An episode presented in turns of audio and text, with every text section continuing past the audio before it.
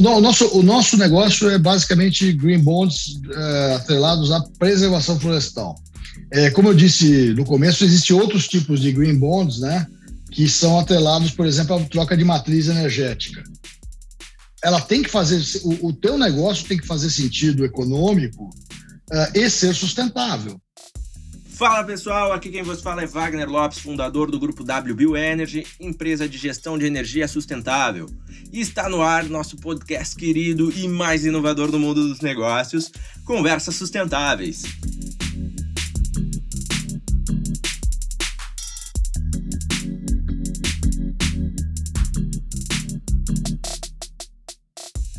Antes da gente entrar no nosso bate-papo bacana de hoje, se eu te falar que investir em um novo profissional pode ser custoso, provavelmente você vai dizer que já sabe disso. Afinal, há diversos fatores dessa operação que podem envolver um tempo considerável até o profissional chegar a obter o resultado para o qual foi contratado. Correto? E se você pudesse acelerar o seu projeto e gastar menos esforços com isso? Quero te apresentar a BravoSul. Eles acreditam no nosso podcast e eles possuem um time especializado para acelerar novos negócios. Promovem alocação de equipes dentro da sua empresa, atuando como um braço adicional ao seu time. Procure por BravoSul no Instagram ou LinkedIn e entre em contato. Sua grande ideia está esperando para sair do papel.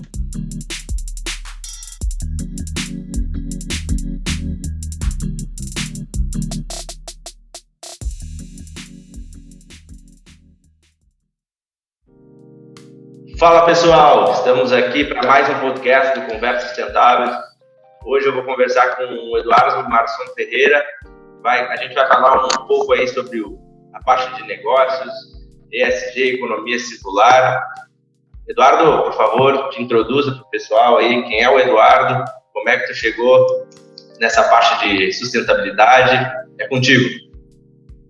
Ô, Wagner, é um prazer estar com vocês aqui é, nessas conversas sobre sustentabilidade. Eu, eu tenho uma, uma, assim, uma, a minha trajetória é um pouco é, diferente da, acho que da, talvez da maior parte das pessoas que você já entrevistou até agora.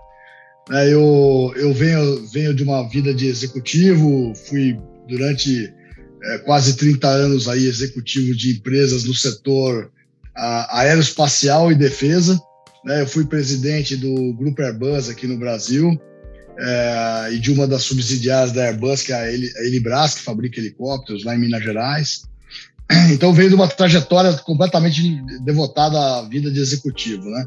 Aí, num, determinado momento da minha vida, eu achei que é, aquela vida maluca de é, viajar, fui, fui, mais de 90 vezes para a França, é, fui é, inúmeras vezes para outros países do mundo e viajando toda semana para Brasília, Rio e, e, fábrica, isso, aquilo lá. Eu cheguei uma hora e falei assim: bom, tá na hora de cuidar um pouquinho da, da, de mim, da saúde, da família. Então eu, eu resolvi dar uma, uma certa virada na minha vida. E como eu tinha, durante todas, toda essa carreira, eu, eu sempre é, procurei implantar um sistema de governança nas empresas onde eu passei, né? Eu fui me aprimorar nessa área. Eu fui fazer um curso aí de conselheiro profissional, é, fui buscar né, essa aprimorar a governança de empresas. Hoje eu participo de alguns conselhos de administração, é, entre eles aqui o, o, Banco de Desenvolvimento aqui do Estado de São Paulo, que é a Desenvolve SP. É, participo do board de algumas startups é, e, e num determinado momento, o, eu, meu filho, que até você conhece, é, é autor aí de um livro sobre economia do meio ambiente, ele me procurou e falou: Poxa, a gente tem alguns negócios aí que a gente pode olhar é, para a gente investir, para a gente é, empreender, né? E a gente acabou fundando a Global Forest Bond, né, a GFB, é, que é dedicada aí a, a uma metodologia nova de, de monetização e precificação de, de florestas uh, preservadas. É, estamos prestes aí a fazer a nossa primeira emissão de, dos nossos bonds. Uh, estamos indo a campo agora no, no começo do mês de outubro é, para fazer a primeira, a primeira, o primeiro inventário florestal numa área aqui na, na divisa de São Paulo com o Rio de Janeiro. É, e se Deus quiser, isso será aí mais um case de sucesso que depois nós, nós vamos trazer aqui para os seus, uh, seus ouvintes, né? Vai ser um negócio bastante legal. Então, mais ou menos essa é a minha, minha trajetória de um, de um cara é, dedicado à vida, vida executiva, é, que passou muito tempo em governança e que hoje tenta aplicar essa, essa o, que, o, que, eu aprendi aí, eu tento aplicar o que eu aprendi é, com as novas tendências da governança, né? O ESG, por exemplo, uh, é algo que eu tenho escrito bastante, eu tenho falado bastante sobre. É, então a gente tenta levar essa, as melhores práticas aí para as empresas que estão começando, que estão é, se reinventando. Então, a parte de ESG é algo que acho que a gente vai conversar, vai ser natural, mas o que eu, de repente, dessa trajetória, agora a gente falando da GFB, se tu puder explicar de uma forma bem didática para a gente o que vocês fazem, porque acredito que para bastante gente isso é muito complexo. Às vezes eu acabo também conversando com alguns empresários falando de, de bons, de, de reaproveitamento, e é um mundo completamente novo, assim, para mim. Então, se a gente puder falar ah, o que, que é, como é que se faz, para quem serve, quem é hoje o público que a GFB está olhando, para que fique mais claro para as pessoas. Ah, legal. É, Wagner, assim, você sabe que nesse negócio, desse, nesse chamado mundo dos green bonds, né, você tem vários, vários tipos de títulos verdes. Então, você tem, por exemplo, é, alguns títulos que são assim: ah, eu vou, sou uma empresa, eu vou mudar a minha matriz energética uh, para uma matriz energética de mais sustentável, por exemplo, energia solar ou, ou é, energia eólica. Uh, eu, eu mensuro isso daí e vou lá e digo o seguinte: olha, para passar de uso de uma energia suja para uma energia limpa, uh, eu vou precisar investir uma certa quantidade de dinheiro, e aí eu vou no, no sistema financeiro e vou levanto esse dinheiro a juros mais interessantes do que o mercado geralmente cobra. É, pelo fato de eu estar fazendo um incentivo à, à, mudança de matriz energética. Isso é um tipo de, de green bond. O outro, o outro tipo de green bond ele está atrelado, por exemplo, a você aumentar a sua área de preservação. Eu vendo soja, Uh, e aí eu tenho lá uma área, além da minha área reserva legal da minha fazenda, eu tenho mais uh, uma outra porção de, de, de, florestas que de reserva legal que eu uh, atrelo ao, à produção de soja e por causa disso eu vou conseguir também um, um, um juro mais interessante. No nosso caso, a gente ataca, ataca um problema mais eh, complexo. Eh, hoje o produtor o, o, dois terços do Brasil hoje é, é, é, é preservado, vai. E, e, por incrível que possa parecer, a gente chama essa área uh, preservada de área não produtiva. A área produtiva é a área de soja, de gado, de milho. É, e, e, por incrível que possa parecer, a gente chama um, um, um, um acervo multibilionário ou trilionário, que é a reserva florestal, de terra não produtiva. A ponto, por exemplo, do, do, do próprio sistema bancário não reconhecer essa terra como alguma coisa valiosa, né? Então, o, o, nosso, o nossa metodologia é uma metodologia para você poder valorar essa, essa área que é uma área, é, talvez o maior tesouro que o Brasil possa ter, que é uma área que tem a biodiversidade, que é uma área que é, regula o, as estações de chuva, que regula o solo, que regula, é, que evita eventos extremos como a gente está vendo hoje no mundo, climáticos, por exemplo. É, então a gente a gente criou uma metodologia. O nosso sócio é, Wilson é, ele já vem estudando isso há muito tempo, como como fazer de uma maneira eficaz de para que remunerar essas pessoas que preservam a floresta, né? E a forma que a gente achou foi remunerar pelos serviços ecossistêmicos. O que, que é isso? Então, é, aquela terra lá, ela, ela tem a biodiversidade, ela tem, é, ela gera, é, por exemplo, um ciclo hídrico, é, ela ajuda no ciclo hídrico, então a preservação da água, ela captura carbono, né? E a gente sabe que é, isso aí hoje não é remunerado. O, o cara que, que deixa a floresta preservada, é, ele tem sempre uma pressão econômica para desmatar, para transformar aquela área numa área produtiva. Então a gente, com através da nossa é, tem essa é, dessa metodologia nós co conseguimos é, a partir de títulos que já existem no agronegócio, que são CPRs, que são uh, cédulas de produto rural, uh, são títulos negociados em bolsa para soja, para milho, para outras commodities.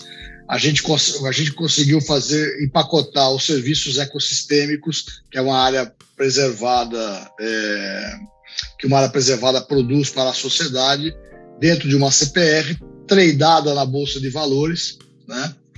É, e o mercado que a gente busca, por enquanto, é aquele mercado voluntário, aquelas empresas que querem atrelar o seu produto ou serviço uma preservação florestal. É, não só compensação de carbono, mas é, preservação da floresta, a água. Então, por exemplo, amanhã uma empresa de refrigerante é, que gasta 6 litros de água para cada litro de refrigerante produzido, ela pode querer falar assim, não, peraí, eu vou é, preservar, né? A, a, vou preservar, vou, vou preservar uma área de floresta que compense toda a água que eu retiro da natureza. E eu boto lá no meu produto dizendo, olha, esse produto, apesar de eu ter produzido ele com 6 litros de, de, de, água da natureza, eu preservo X é, é, alqueires, hectares de, de floresta para compensar essa, essa, essa água que eu retirei. Então, hoje o mercado é basicamente voluntário, mas é um mercado que no futuro terá uma de... Eduardo, só um, só um gancho aqui. Uh, fazer uma pergunta que para ti pode ser bem, bem comum de responder. Como se precifico, por exemplo, nessa indústria, como é que eu precifico o que, que eu vou pagar, como é que, que é, como é voluntário, ele que diz, ah, eu vou pagar X, X dólares, X mil dólares por isso, como é que, como é, que é feito esse, esse, esse cálculo? É, justamente. Então, a gente, a gente é, uma parte do nosso trabalho, esse é o grande desafio, né? Porque se você der para 10 cientistas é, tentarem especificar quanto vale a água, quanto vale a biodiversidade ou, ou, ou o próprio crédito de carbono, né? Você terá respostas diferentes, respostas diversas. Até hoje, por exemplo, na, na COP26 a questão do, do, do, pagamento pelo, pelo, pelo carbono capturado. É, esse, esse, é o, o, grande desafio. A gente, nesse primeiro momento, a gente está tá precificando, analisando as cadeias produtivas. Então, por exemplo, uma das cadeias que a gente está tá analisando é a cadeia produtiva da carne. Todo mundo associa, de, associa demais a carne ao desmatamento, né? Ah, o aumento da fronteira ah, agrícola, da pecuária, é, para, para novas fazendas de gado, aquela coisa toda que vai avançando em cima da Amazônia. Ah, então, no, no, primeiro momento, a gente analisa a cadeia produtiva e faz, e, e faz uma análise de quanto que cabe dentro daquela cadeia produtiva pagar a mais para ter uma, um título de preservação, né? para pagar a mais para ter lá o seu, o seu, o seu selo atrelado a uma preservação. Com o tempo, esses títulos serão autorregulados pelo mercado, vai ser uma questão de oferta e procura. Então, você vai atingir um momento em que, é, como esse título é tradeado na bolsa, é, esse, vai haver um equilíbrio natural entre a oferta e a procura do, do, pelos títulos de preservação. Nesse primeiro momento, a gente arbitra mais ou menos de acordo com aquilo que cabe dentro das cadeias produtivas. Certo. E hoje, quem pode ser cliente da GFB são somente grandes indústrias? Tem espaço para pequenos negócios? Não, a, já tem esse modelo definido? A gente, a gente acredita piamente, aliás, outro dia falando sobre é, para o público da, da Desenvolve SP aqui, que basicamente é o micro, quase microcrédito, né? É o, é o crédito das pequenos, dos pequenos e médios negócios aqui de São Paulo. É, é, me perguntaram se ESG era pra, só para as grandes empresas. Então eu respondo que não. É, da mesma forma que eu acho também que essa questão de é, a, questão de você atrelar o seu produto ou serviço à preservação e compensar suas emissões ou compensar ou querer ter um apelo é, um apelo é, de sustentabilidade no, seu produto também não é só para as grandes empresas. Tanto que no, no, futuro próximo a gente vai iniciar esse processo com as com grandes é, é, assim, empresas que tenham essa questão de se voluntariar a, a, a preservar, mas, mas nós já estamos mirando, por exemplo, a tokenização, né? transformar é, esses títulos em, em em tokens é, que você pode subdividi-los é, infinitas vezes é, dentro de aplicativos que você possa amanhã um europeu possa falar o seguinte eu quero comprar 50 euros de preservação florestal num ano é, lá no Brasil né é, o, você pode, o cara possa, possa chegar aqui e falar assim olha eu estou aqui eu sou um indivíduo que tenho consciência de sustentabilidade e eu quero porque eu quero uh, preservar a Amazônia e eu quero dar 50 euros aqui por ano. É, o nosso objetivo é, é, é no, no, final, é massificar isso daí. Iniciar com, com algumas emissões maiores, com empresas mais que, que chamem a atenção também e que possam, que possa no futuro isso gerar uma massificação do, do, do produto. Trazendo já para esse meio, por exemplo, eu que trabalho na área de energia e as indústrias que botaram plantas solares, elas podem também ou vocês trabalham hoje mais com a parte da floresta mesmo? Não, o, o, nosso, o nosso negócio é basicamente green bonds é, atrelados à preservação florestal. É, como eu disse no começo, existem outros tipos de green bonds, né, que são atrelados, por exemplo, à troca de matriz energética é, ou, ou, qualquer ação de sustentabilidade, quer dizer, não, não, só de sustentabilidade, vamos, vamos entrar um pouquinho no ESG, né? É, existem empresas hoje que ah, têm emissões de bondes é, e, e, linhas de crédito ah, incentivadas é, por várias ações socioambientais. troca de matriz energética é uma delas.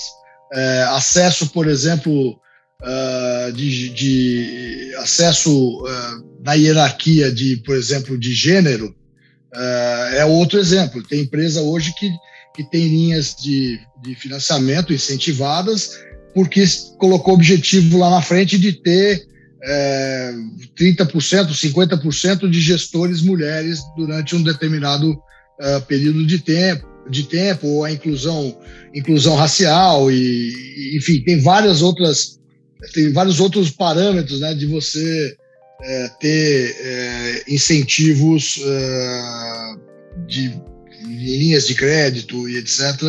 É, para financiar o, o ESG.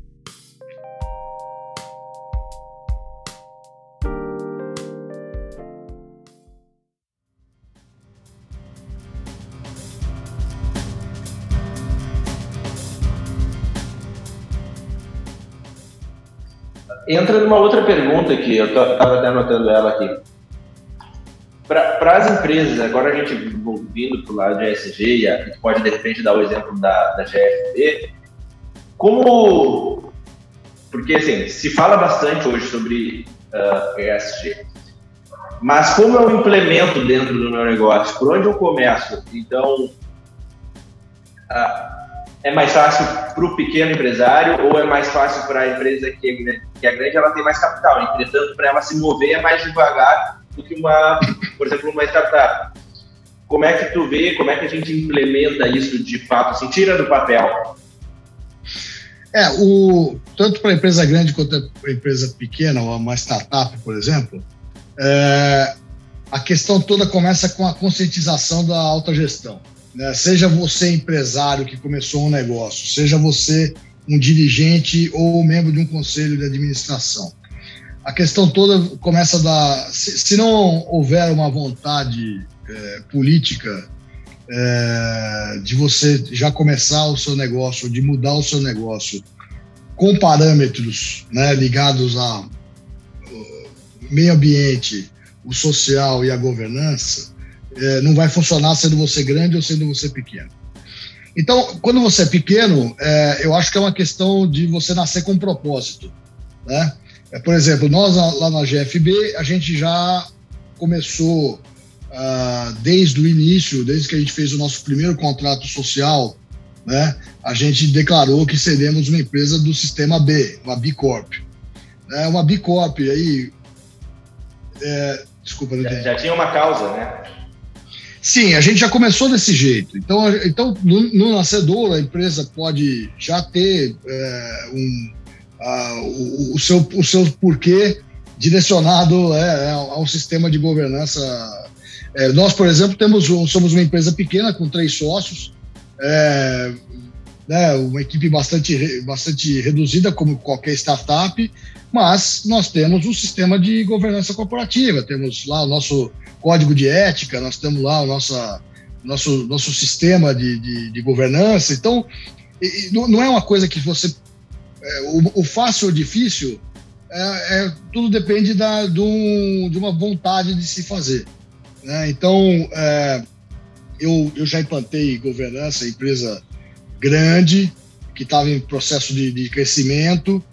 É, já implementei, implementei no terceiro setor, fui presidente de uma fundação que, é, que também implementou um sistema forte de, de governança e estou agora com a experiência da startup. Então, eu digo para você, não é uma questão, não precisa parar o, não precisa parar o bonde andando, né? Tem, você pode ir fazendo a coisa desde que acha, haja uma tremenda vontade da alta gestão de se implantar.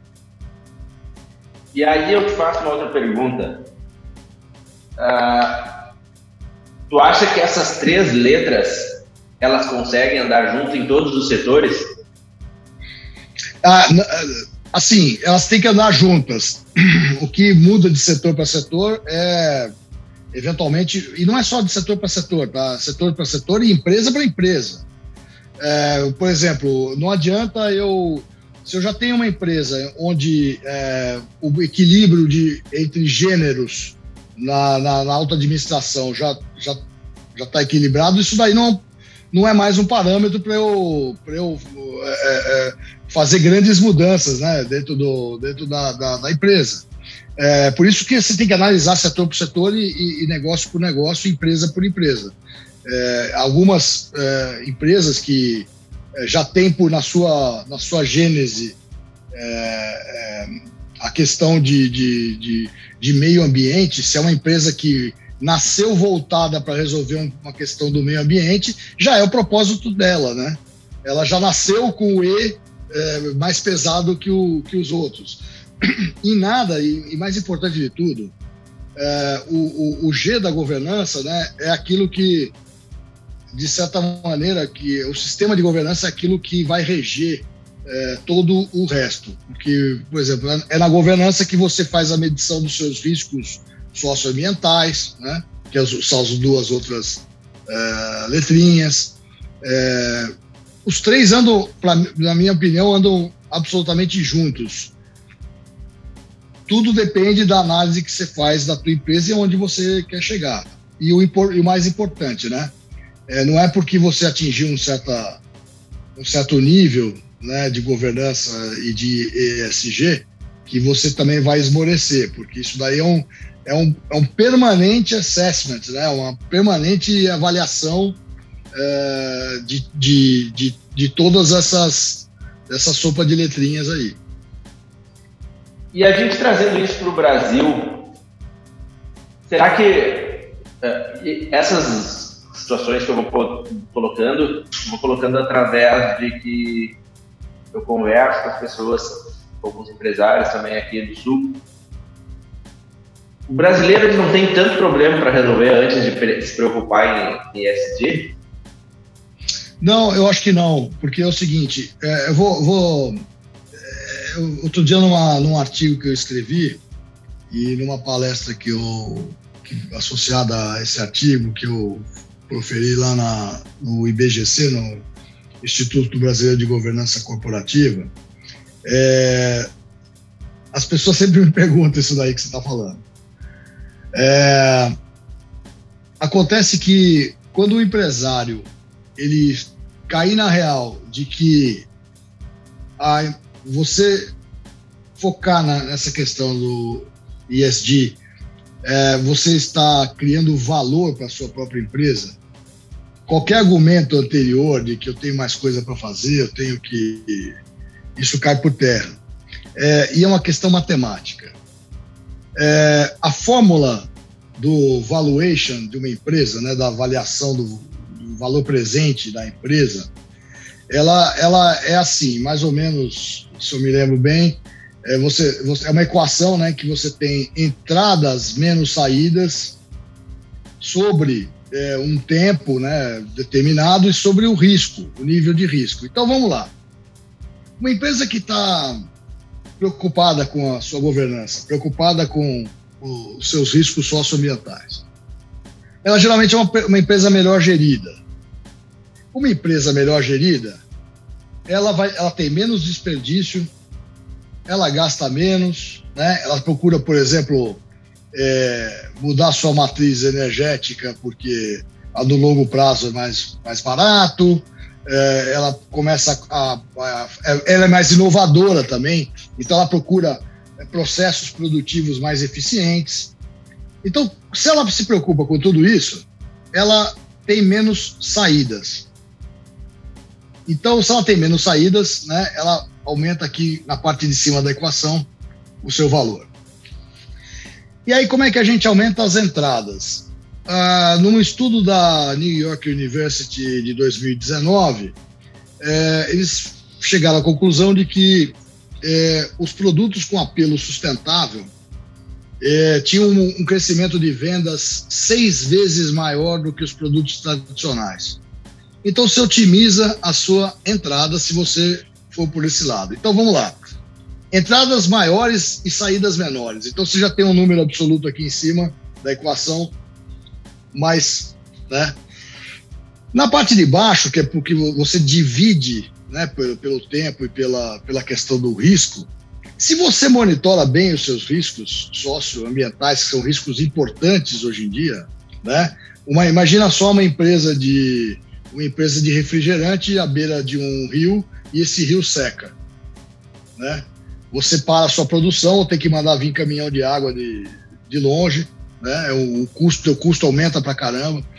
É, ou imagina você amanhã, você a sua produção, como houve o caso de uma cadeia é, famosa de roupas da Europa, você tem o teu nome associado ao trabalho escravo no Paquistão, né? Então, se você monitora bem os seus riscos socioambientais, você aqui embaixo o teu número, que é o divisor dessa equação, é, é menor. Então, vamos lá, entrada maior, saída menor, o risco diminuído, o valor da tua empresa cresce. Simples assim, é uma questão matemática. Então não adianta a gente, não precisa a gente muito entrar claro, a questão de valores, propósito da empresa e tudo mais são muito importantes. Mas se, se a gente for frio a ponto de dizer assim, para que, que vale esse negócio? No mínimo vale para você ter uma empresa mais valiosa. Né? Na, na, na, pior, no pior dos casos. Então, é, mesmo os céticos é, com relação à questão do ESG tem que se dobrar a esse, a esse argumento que é, que é, que é fundamental. É, eu acabo trazendo uh, muito mais quando eu converso com, empresa falando que, que, eles deveriam estar implementando a parte esse. Justamente, eu trago esses dados em questão de valorização da empresa, porque não que não seja importante, não porque eu não considero importante a parte uh, sustentável, mas grande parte do empresário, ele até pode se preocupar com isso, mas ele quer, tá, mas onde é que eu estou ganhando dinheiro? Onde é que vale? E está tudo certo, porque um dos pilares da sustentabilidade é ser sustentável, né? Tem que ter a parte da economia, tem que a matemática tem que fechar. E... Wagner, você sabe, você sabe que é, é importante. É, tem uma uma das pessoas assim mais é, famosas assim hoje no mundo do ISD, que é a Sônia Favareto, é, conselheira do BNDES, foi, foi da B3 ela sempre ela cunhou um outro termo chamado é, EESG, o E de Economics. O Economics quer dizer é o, o, o, fator de, de economicidade da, do negócio, né? Porque realmente é, é claro que não adianta nada você ter ESG se a sua empresa não fica de pé. Mas o ficar de pé é, não é assim, ah, eu vou fazer ESG quando a minha empresa ficar de pé. Não é, não é, não é isso. Ela tem que fazer, o, o teu negócio tem que fazer sentido econômico uh, e ser sustentável. Porque não adianta, é, o que não, se, o que não pode mais, o que a sociedade hoje, não, o mundo não aceita mais, é você ter uma, um negócio que ele cresça às custas de terceiros. É, então, por exemplo, um negócio que você polua e não pague por isso. Você, você, você privatiza o lucro e socializa é, o prejuízo é, da sociedade. É, não, você não, você não, aquelas externalidades negativas, né? É, nenhum negócio pode ficar de pé em detrimento da sociedade. Então, se o cara vê, fala assim, não, eu vou fazer ESG quando o meu negócio estiver é, sustentável, ou quando o meu negócio estiver lucrando, tem que parar para pensar só se esse lucro não está sendo construído em, em, em, função de, né, em detrimento da, da, da, da comunidade onde ele está inserido, em detrimento da, do meio ambiente, do, em detrimento da humanidade. Então, é só isso que é, não se aceita mais falar em. em não, e outra, lá na frente vai, eu faço. Tem que ver se ele vai conseguir lucrar com o modelo da velha economia agora, né? Você montar uma empresa hoje, os valores de quem, porque não é só para quem eu vou vender, é quem é que vai trabalhar comigo. Então, hoje se mostra cada vez mais claro as, as empresas ou as pessoas que é, o, o, valor que ela tem de estar tá trabalhando dentro de uma empresa que é mais consciente, tanto na parte de sustentável, na parte ambiental, na parte social, e a transparência que tem numa gestão de uma empresa desse perfil. Ah, tu que vem numa área de executivo, lá na Airbus, como é que era a mentalidade? Já tinha uma mentalidade parecida? Porque primeiro acontece lá fora, para depois vir as coisas virem para o Brasil normalmente. Como é que funcionava a mentalidade já deles antes? E o que tu vê de, de mudança, de, de preocupação em fazer melhor? Olha, é, eu vou só vezes, discordar um pouquinho, porque a gente tem uma tendência meio a achar que, que as coisas acontecem mais rapidamente lá fora. É, bom, eu tá certo, eu já, eu já saí, é, eu saí do grupo no final de dezembro de 2015. Então, é, a onda ainda nem, nem sabia dessa palavra ESG mas já vinha fortemente uma, uma onda de, de governança corporativa, né, de melhoria da governança corporativa. E aqui foi muito interessante, porque é, talvez por, por, percepção, por formação, enfim, é, eu, eu, eu resolvi é, dar, um, dar um, uma implementada maior numa governança mais sólida, mais robusta, é, a ponto de que, no caso nosso, foi exatamente o contrário. A, o grupo Airbus, quando chegou e veio a onda da governança para cima da gente, a gente já encontrou a, a lição de casa feita. É, por isso que eu falo para você, é muito importante a consciência da alta gestão, né? É, é, é da, da, da, presidência, do, da, da, alta, da alta direção e também dos conselhos de administração eles que dão o tom do negócio. Quando, quando a Airbus veio com o checklist de cima para baixo, mano militar, né, é, de um grande grupo, é, e fez o primeiro gap analysis é, do que faltava para a gente para se inserir no, no, no, que eles queriam da gente em termos de governança, nós já tínhamos 86% é, andado. Por, por por um sentimento de que aqui a gente precisava uh, implementar alguma coisa nesse sentido. Então, daí mais uma vez a importância da, da alta gestão nesse, nesse, nesses novo, novos mundos de governança aí. E esse sentimento era porque, olha, a gente vai precisar fazer isso porque futuramente isso vai ser importante também financeiramente para a empresa ou era mais por, por, uma necessidade de, de ter aderência de novos talentos? Era, qual era, foi a visão para desse sentimento assim? A, a, visão foi de que, que o, o mundo estava indo nessa direção, né? E que a gente precisava fazer é, e não precisava esperar uh, o, o, acionista majoritário é, nos solicitar, né? Foi um sentimento de que a gente precisava de uma robustez maior na governança para sobreviver, inclusive, né? para sobreviver. A gente tinha que ter uma melhor análise de risco, a gente tinha que ter uma, uma melhor é, ambiente de trabalho, a gente tinha, ter, a gente tinha que ter é, consciência. Por exemplo, nós somos a primeira empresa do grupo no mundo né, a, a chegar a 100% desse, do, do, dos requisitos de governança. Imagina, uma empresa, a Elibras, perto das outras eh, subsidiárias do grupo Airbus no mundo é relativamente pequena. Né? É, mas fomos, fomos a primeira e talvez a mais ágil, porque a gente já tinha antecipado a tendência. É, a tendência de que a gente é, corria riscos, é, e, e, veio também aquela onda do compliance. Né? É, a gente precisava, a gente fazia, era uma empresa que fazia muito negócio com o poder público os estados, os, o governo federal e tudo mais. Então a gente tinha que é, implementar um sistema né, que nos colocasse, nos blindasse de qualquer acusação de, de, de mal feito, que a gente tivesse um sistema que repelisse qualquer mal feito e qualquer. Então, é, isso tudo era importante para a gente e pareceu importante para a alta gestão e a gente resolveu implementar. Show. E, e agora, nesses novos horizontes agora da GFB, o que, que vocês imaginam agora, falando como empresa? Onde é que dá para chegar? O, o, horizonte que tem para andar? O que, que uh, empresas que vocês veem como concorrentes ou parceiras de trabalharem no mesmo segmento?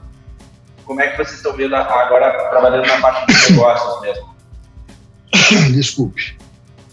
É, muito bem a gente hoje, é, nós como, como, como somos uma alternativa né, ao sistema tradicional de crédito de carbono, a gente vê um mercado ainda bastante competitivo com relação a isso. No nosso segmento de é, transformar a preservação em títulos é, do agronegócio brasileiro, a gente não tem muita concorrência. É, e assim, o horizonte que se abre é muito interessante, porque o crédito de carbono ele tem é um negócio que está consolidado lá na, na cabeça do, né, dos europeus, americanos, etc. É, mas ainda não está consolidado no mundo. Tanto que uma das discu principais discussões da COP é essa questão da, né, da, da, da, da precificação do carbono. Até agora, é, lançaram o negócio, a coisa foi lá em cima e depois caiu lá para baixo, não dá segurança jurídica para ninguém. Aí tem gente que. Né, houve o famoso caso aqui no Brasil da, da Copa do Mundo, em que a FIFA comprou créditos de carbono de uma, uma determinada floresta aí é, para neutralizar as emissões da Copa do Mundo aqui no Brasil e dois anos depois o fotógrafo foi lá não tinha mais floresta, né? E aquela coisa de, de... então então nós estamos criando um sistema super robusto é, a, a, vamos dizer assim a prova de, desse tipo de fraude e tudo mais é, com tecnologia com a plataforma uma plataforma tecnológica para fazer esse inventário é, certificada pela KPMG é, então a gente tem pela, eu imagino que a gente tem pela frente um, um mundo enorme. Nós, dois terços da área do Brasil é floresta, né? É, uma grande parte, não é a maioria, mas uma grande parte disso está na mão de, de, de, privados, né? Fazendeiros ou, ou, ou investidores. Está é, na mão de, de, privados, quer dizer, não estamos nem falando na área do, do, do governo. Então, se a gente imagina que a quantidade de, de, de, emissões e tudo mais que a gente tem pela nossa, pela nossa frente, é, em função do território do país, em função do tamanho das, das reservas, a GFB tem um futuro brilhante. Até por isso que, que eu resolvi, né, é, como investidor, né, agora falando como investidor, é, partir para esse caminho aí que, que a gente tem pela frente. E vamos, de novo, essa questão do ESG, essa questão da, de você é, mitigar riscos, você compensar a tua pegada uh, ambiental e para qualquer serviço ou produto, é uma tendência, na, na, minha opinião, sem volta. Por isso que eu digo para você, a gente como, como empresários que somos e está investindo nesse negócio, a gente acredita demais que o futuro é, é, é, é, brilhante. E a nossa parceria aí, natural, é com, com as universidades, com as, é, as empresas que fazem inventário florestal, o sistema financeiro, o banco, por exemplo, agora na nossa primeira emissão que a gente vai fazer, é, o BNDES pediu para acompanhar, é, porque estão muito interessados em, nesse, em no, novas maneiras de é, fomentar a preservação do meio ambiente através de, do sistema financeiro. É, então, o sistema bancário é, é primordial, porque são eles que emitem esses títulos no final, né? A gente certifica, mas eles que é o sistema bancário que emite. Então tem um ganha-ganha enorme aí para todo o sistema. E como é que é o, o Brasil, a parte de burocracia para para algo, para mim, eu digo que é algo bem novo, essa parte de, dos green bonds é também tranquilo para fazer todos esses trâmites ou ainda exige um pouco mais de dedicação nessa parte? É, veja bem, do, do, do, momento que a gente começou há dois anos atrás, aí veio a pandemia e tudo mais, mas do momento que a gente começou, a, o, a questão institucional era muito mais complicada do que é hoje. A gente fazia uh, essa questão, essa questão de, de, embrulhar a preservação em títulos do agronegócio, a gente fazia apenas por, uh, por similitude com outros títulos rurais, a gente uh, títulos agrários. Hoje em dia não, a lei consagrou, a lei diz que CPR, ou Cédula de Produto Rural, uh, é um, um, instrumento que eh, pode financiar a preservação uh, florestal, preservação dos biomas, né? Que não vamos esquecer que além da Amazônia temos aí importantes biomas como Mata Atlântica, como Cerrado, como a Caatinga e etc. É, é, então, é, melhorou bastante do ponto de vista de, de, de, de, do ponto de vista regulatório. Né?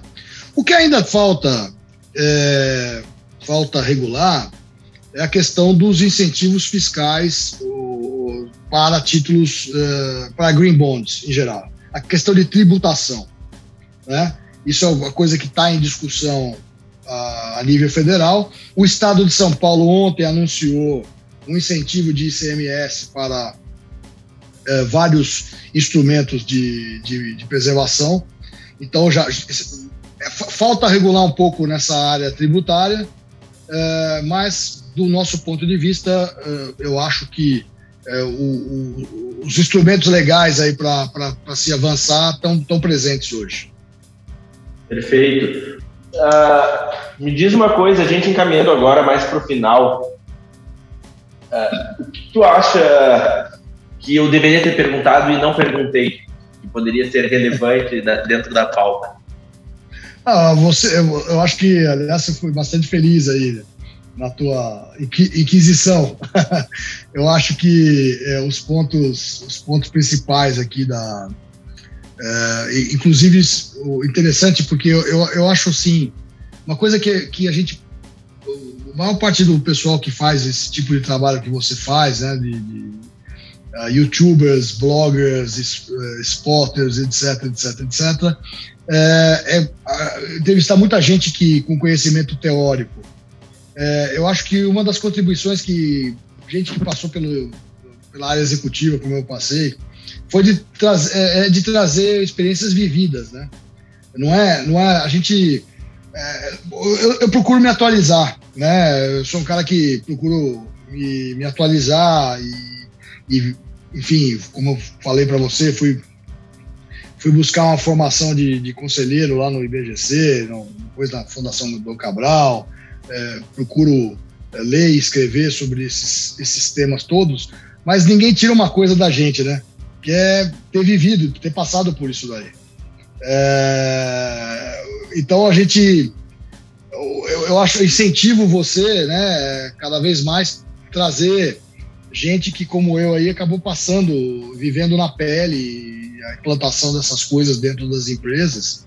É, uma coisa é você falar, outra coisa é você escrever e uma coisa é você ter feito. Você ou, ou, ou implementa ou você está implementando, né? Que é, entre a teoria e a prática normalmente tem um, às vezes até um abismo, né? É, e, e, essa, essa coisa da experiência vivida é super importante.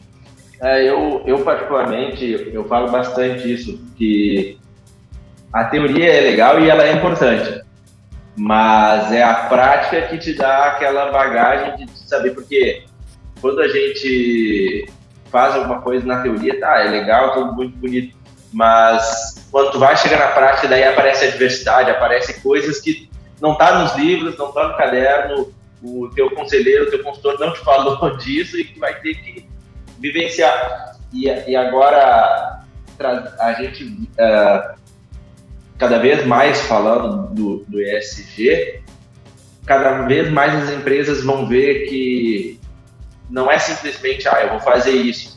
Tem um, é a, eu, a parte mais difícil que eu vejo, a parte mais fácil é implementar as mudanças. A parte mais difícil é implementar no mindset, na forma de pensar. E essa estrutura que tem que ser a principal na minha visão. Tem toda a razão. É, por isso, de novo, parte do, parte do convencimento da autogestão. A partir daí já é um grande caminho andado, porque aí você consegue fazer com que essa visão é, permeie toda, todos os estratos da empresa e todas as, todos os cantos, né? É, para ter um projeto bem, bem sucedido, não tem a menor dúvida.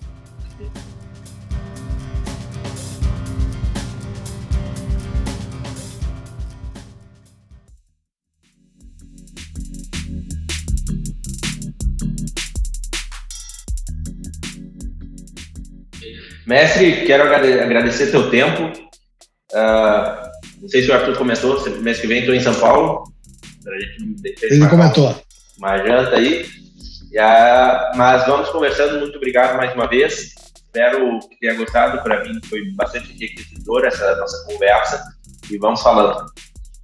Wagner, obrigado e obrigado aí a todos que vão nos ouvir durante as próximas semanas aí. E estou sempre à disposição aí de vocês. Obrigado, mestre. Valeu. Um abraço. Um abraço. Tchau.